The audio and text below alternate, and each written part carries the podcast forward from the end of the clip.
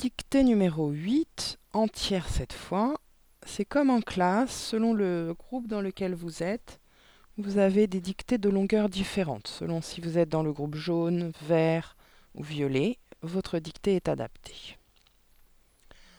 Au début du XXe siècle, en Amérique, des artistes noirs ont inventé le jazz. Point. Ils se sont inspirés des chants de leurs ancêtres, des esclaves qu'on avait fait venir d'Afrique pour travailler de force dans les champs de coton.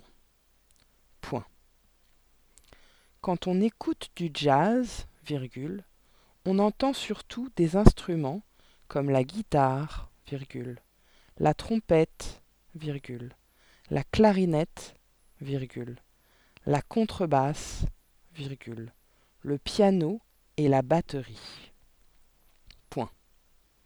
Le rythme joue un rôle très important qui existe encore dans les musiques d'aujourd'hui.